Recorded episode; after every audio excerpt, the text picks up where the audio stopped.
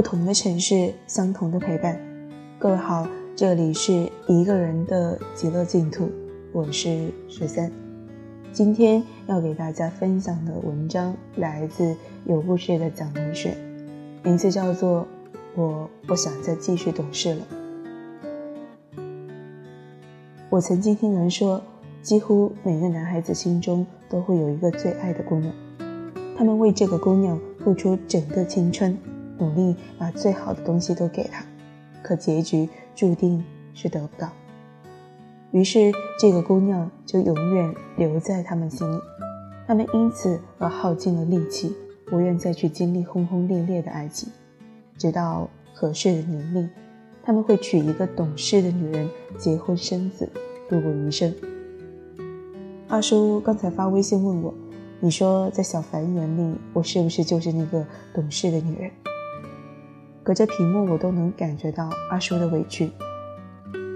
在认识二叔之前，小凡有一个谈了好几年的女朋友，女孩肤白貌美，小凡把她捧在手心里，百依百顺。那女孩是被人宠惯了的，开始花样作死。小凡并不因此觉得折磨，反而享受被女孩虐的状态。直到后来女孩劈腿，两个人分手。从那之后，小凡很丧，没再认识新的姑娘，也没打算开始新的感情。直到这两年，到了适合结婚的年龄。二叔是家人介绍给小凡的。普普通通，性格温顺，几乎不会发脾气，工作也算稳定，生活按部就班。二叔喜欢小凡，两个人很快在家人和朋友的撮合下在一起。二叔很懂事，他从不要小凡接他下班，尽管他住的离工作的地方很远，尽管小凡接他只需要绕一点点路而已。他争取独立，哪怕两个人约会吃饭。他也要主动买那么几次单，一起约会看电影的时候，他从来不会迟到，让小凡等自己。他爱小凡，爱的卑微，甚至有点可怜。他怕自己成为小凡的负担，所以在这份感情里，他没占到一点恋爱的上风。直到有天大雨倾盆，加班到很晚的阿叔打不到车，等到家已经淋了个透。阿叔打电话给小凡，说自己淋了雨。小凡在电话里说：“多大人了，还得别人提醒你穿衣带伞吗？”那一晚，阿叔生了一场重感冒，委屈的就像连夜的雨，下满了心。他小心翼翼地爱着自己喜欢的人，可他不知道，懂事的他只配孤独地扛起生活的种种，而那些被疼爱着的舒服日子，都是留给那些做到死的姑娘的。他不知道。就是这个冷漠的男生，曾经给另一个姑娘撑起过伞，曾经无数次假装顺路，被那个姑娘车接车送。这个男生对她不够重视，只是因为没有把她放到心上。一直觉得“懂事”这两个字是最可笑的褒义词了。真正被爱的姑娘是不需要懂事的，因为会有人在意你生理期吃不了生冷辛辣。会有人在寒冬腊月往你手里递一杯热奶茶，会有人怕你淋雨而不远万里为你撑伞，会有人绕很远很远的路送你回家，会有人把你捧在手心里，打理好你生活的全部，包容你所有的任性和脾气，会有人心疼懂事的你，然后把自己所有的宠爱都给你。如果一个人真的爱你，怎么可能允许你那么独立？怎么能够接受你对他没有半点依赖呢？有人说，爱是消耗品，遇见一个人，爱就会被消耗一点，直到最后，心里的爱再也撑不起最初的热情和付出。所以，很多人将就着生活，将就着谈一场爱情，也将就着被爱。所以，直到最后，很多人提到爱情时面无表情，他们宁愿睁一只眼闭一只眼。告诉自己别付出，别动心，别再爱。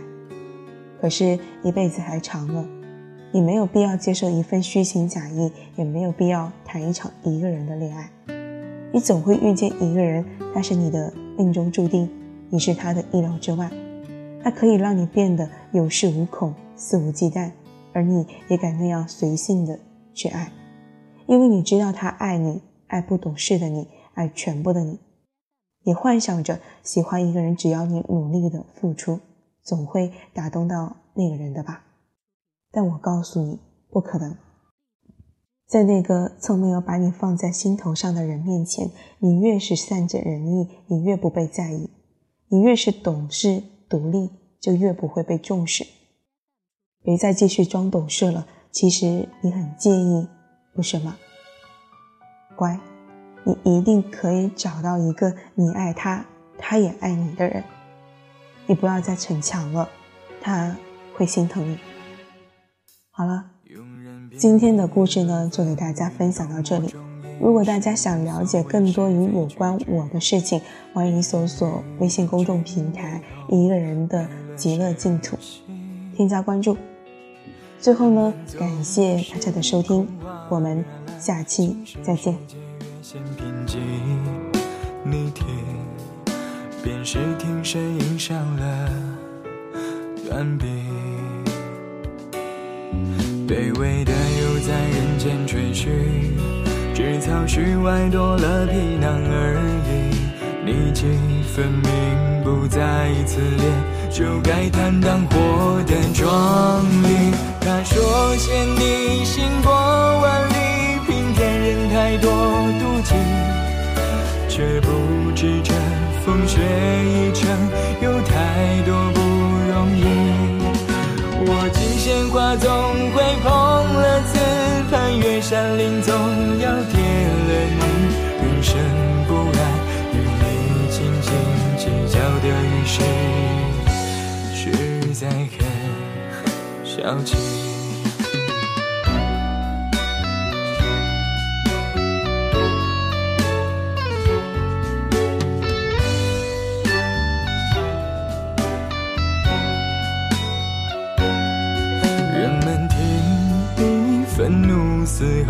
却不肯听啜泣叫句。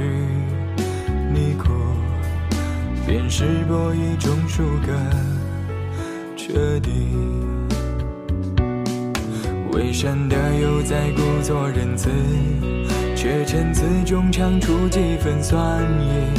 你便何时欲往何方？